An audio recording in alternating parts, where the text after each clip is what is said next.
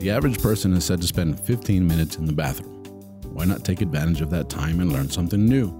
Presenting the 15 minute podcast on weird facts, crazy details, and funny particulars that you'll be able to enjoy while you're taking a sh.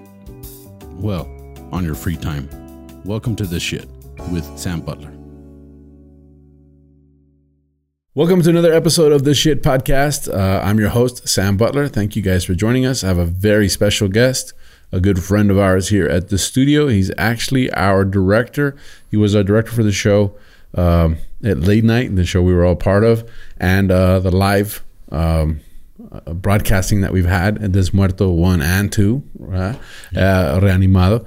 And uh, the huge success. I think there was like 30,000 live viewers at a time. A lot. So um, I'd like to welcome my friend uh, Ram, Ram Cortez. Hi, how are you? How you doing, buddy? Great. Thank you for having me. And thank you for being here. You're like the first. You're like this is the first pot. We're popping your cherry tonight. Yeah. Thank you very much, This man. is- In yeah, English. Yeah, in English. I love it. We're popping it in English, and he's making his debut. Also, Yes. although we already recorded the Spanish one, but we're recording the English one now. But this is also your first time doing an English podcast. Yeah, it is. So we're popping time. like three cherries tonight. Damn. You know, I love and I love it. you lo- it's one of those nights.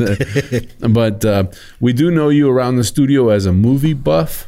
You know, uh, we know that you're like the movie guy. You had a you, we you talked about this in the Spanish episode. You had a radio you had a radio show where you Yeah. on AM. Uh huh. You know, where you talked about movies and stuff. And so I thought, hey, this is perfect. Let's talk about movies. You know, I wanted to do movie weird facts. Cool, man. It's easy. It's chill. Two dudes drinking in a pub. Cheers. Cheers, man. You know, For movies. Let's have a good time. I love movies. I miss movies. Damn you, 2020. That was one of the only things I really enjoyed doing Yeah. was going to the movie theater and sitting down. Well, I enjoyed a lot of other things, but that was one of the things I enjoyed the most. you know, when I when I was by myself and had nothing to do, that's exactly what I would do. I'd go, I'd go, I'd go hang out at the movie theater and have some popcorn. You gotta have popcorn. Yep. Do you are you like? I don't know, but in, in- I don't know if the popcorn is considered expensive here at the movie theaters. It is. But uh, in the U.S., it's more than the movie ticket sometimes, you know. Yeah, it is And- expensive here too. And but you gotta have it, you know, of course, it's I- part of the of the. of the experience, Yep. right? So um, we do have. Um, I wanted to talk about movie weird facts. Uh, are you familiar with the movie The Blues Brothers? Of course. Right, it's a classic. Yeah. Yeah, uh, James Belushi, Dan Aykroyd. Well, a w- interesting fact about them: uh, part of their budget, part of their writer, they had money set aside for cocaine. Okay. That's actually, you know, I, I used to produce comedy shows. and that's the first fact. That's the first fact. No, I would produce, and, and I'm not going to name names, but I had management uh, say uh, part of the writers an eight ball of coke. Yeah, and I'm going like uh, diet or regular, you know. They're like, no, dude, coke, Damn. you know. And it was like, whoa, I don't even know where to get that stuff, you know. So uh, I had to ask other comics, you know, where do you get this stuff? I don't even know how. How do you deal with it? Yeah. So the Blues Brother production had a cocaine budget. That's a very, very interesting scene. Must have been fun. It, it was it was uh, lots of fun, Yeah. you know, and uh, of course we know that we lost James Belushi due to drugs, so maybe it was too much fun, you know, part, part of the budget. part of the budget, you know. But uh, it is. Oh, we lost John Belushi. We kept Jim. Oh yeah, we kept Jim. the wrong brother died. and that was uh, Lolo, our producer. Uh, well, thanks. Yeah, it was John Belushi. Uh, Jim Belushi is his brother. Yeah. Um, uh, movie Django. Did you watch that movie? yeah, of course. Tarantino. Are you a Tarantino fan? At his finest, yes. Yeah, I, I that movie was like shocking to me when I saw it. You know, um, uh, it kind of paint. I mean, it it painted a different picture. You know what I'm saying? Like, um, first of all, I didn't realize when I went. I, don't, I know this is stupid, but I went to the movies to watch Tarantino. I, I went to the movies to watch Django. Didn't realize it was a Tarantino film. Okay. I was just like, hey, I don't know what that Django movie is, but it looks interesting. Let's watch it. You know. And I was with my surprising. you know, and in the first opening scene, I was like, "Whoa!" they blew that horse's head off, you know. And I was like, "Okay." And then, actually, I think this was the movie that made me a Tarantino fan. Like I started watching his movies after that. I just went back and started watching them all. Okay. So um, there's an interesting uh, thing that happened during that movie. Leonardo DiCaprio slams his hand on the table, and he cuts himself. Okay, yeah, I remember Right. the scene. Yeah. Well, that was an It's a lot of blood, huh? He wasn't supposed to cut himself, Motherfucker. but he just stayed in character and kept going. Of course, man. Right. And then this is the the other weird fact. He then took his hand and wiped it on Kerry Washington's face. But i- is he the blood or it's, just paint? it's his real blood, Damn. right? Okay. So you just look you look at that and you go, "Whoa." That, that you know it's like not like he gets props for staying in character. I give her props for, for taking it in the face like that. course, You know, yeah. it's like that's all I gotta say. It's like She took it. it. she, she took it in the face. That was the money shot. The bloody shot. that was the bloody money shot, which paints a whole different picture. You know, um, a movie that traumatized me as a kid, uh, Poltergeist. of course. Right, that movie Yes. when we were kids, we had that Yes. giant box on top of the TV with all the buttons. You just go push the, the channel selector, right? And and uh, it was always on HBO, you know. And that movie came on like five times a day. And I remember at the, watching it, I was going like, man, this movie. I didn't realize as a kid that that's like probably one of the most intense, I think, paranormal movies that there that there was ever created. I, I think. I think. I think uh, maybe. Um, I guess by the air would know better than me, but um, I think maybe like The Exorcist and these, these movies, they're like right up there, you know. But uh, there's a scene when JoBeth Williams is swimming through a pool of bones and skulls. Ah. Yeah, well, those were real dead bodies. well, yeah. That's that, all the legends, right, for, for that Yeah. movie. Okay. Yeah, Thanks to those bodies. yeah. So it's crazy. I mean, there was a lot of stuff that happened with that with the cast of the movie, and Yeah, many some some cast members died, right? Yeah. The the little child actor died too. yeah, Within Yeah. two movies later. yeah. So it's one of those things you just go, "Whoa, what's Yeah. going on?" You hear you hear those, those kind of movies where it's like, uh, um, the set was haunted and and this and that. But I think that movie really was. Of course. Then that that The old la- that old lady was creepy, right? That the short one. Yeah, The- this little- house is clean.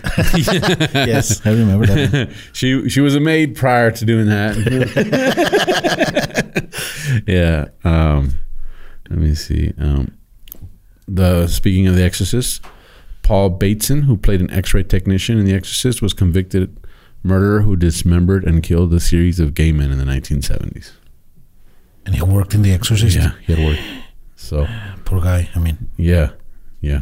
I don't know about poor guy. I think poor guys that he killed. yeah. Well, he had something. Poor guy. Then some- something, of his victims. Yes. so maybe it was it was due to that. You know. Uh huh. Damn. You know uh, the Terminator. Of course. right? Did you know that um, James Cameron almost almost cast O.J. Simpson as the Terminator?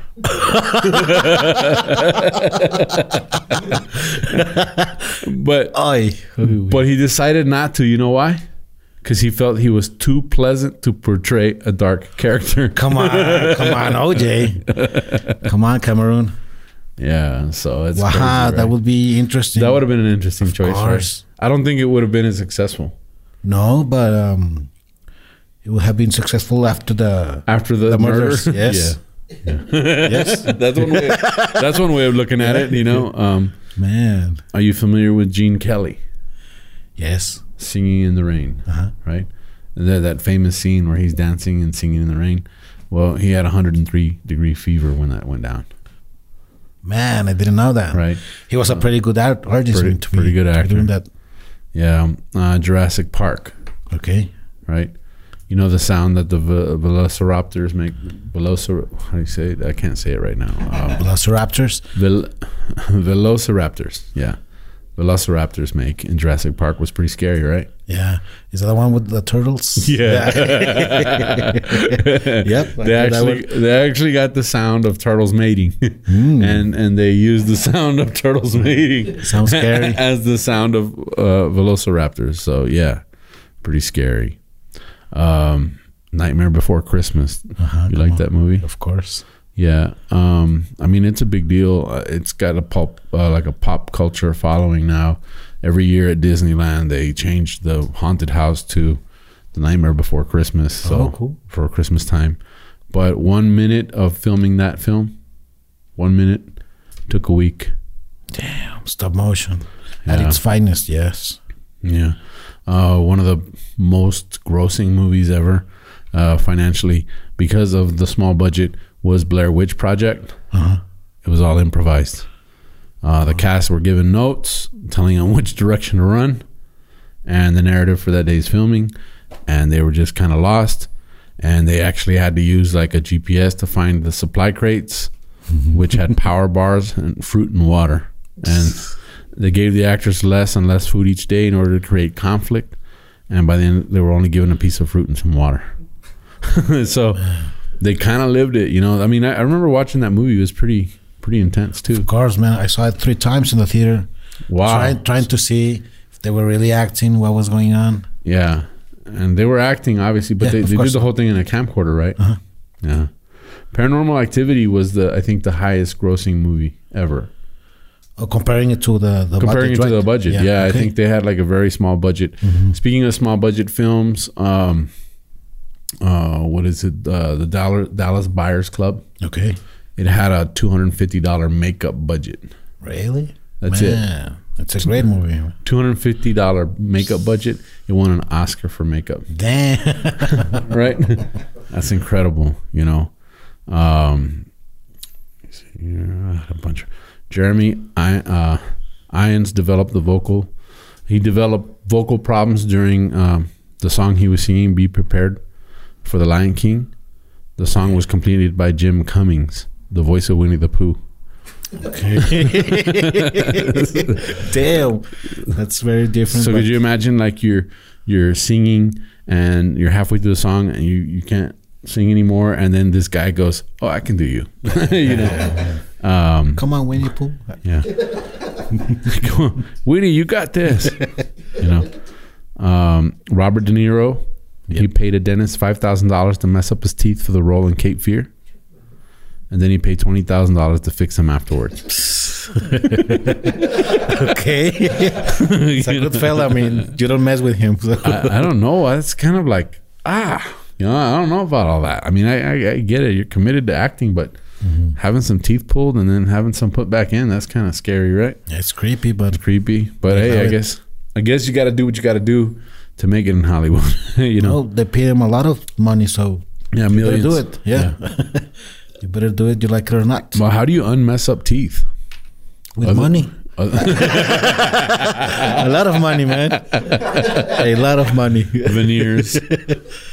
I think this one was like talking about committed actors. This was like a super committed actor. I mean, this is like Robert De Niro got his teeth messed up. That's commitment. Uh, Leonardo DiCaprio kept going with a bloody hand. That's commitment.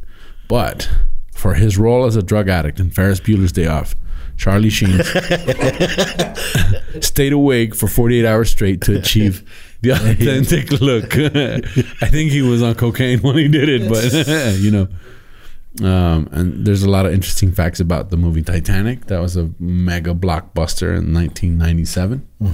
Uh, one of the first things that I found was that, um, you know, I mean, the sexy scene where they where they paint Kate Winslet topless. Okay, yes. Yeah, that the director actually painted that himself. Okay, I was. Yeah, He's drawing. Okay. that's a good trick for being a director. Of course, man. You're like, okay, um, you're gonna do a nude scene where they're gonna paint you, but I'm not gonna let him paint you. I'm gonna paint you.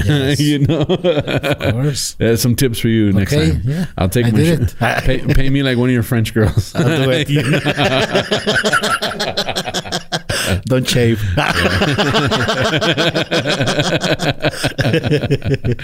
uh, Cameron's commitment to authenticity.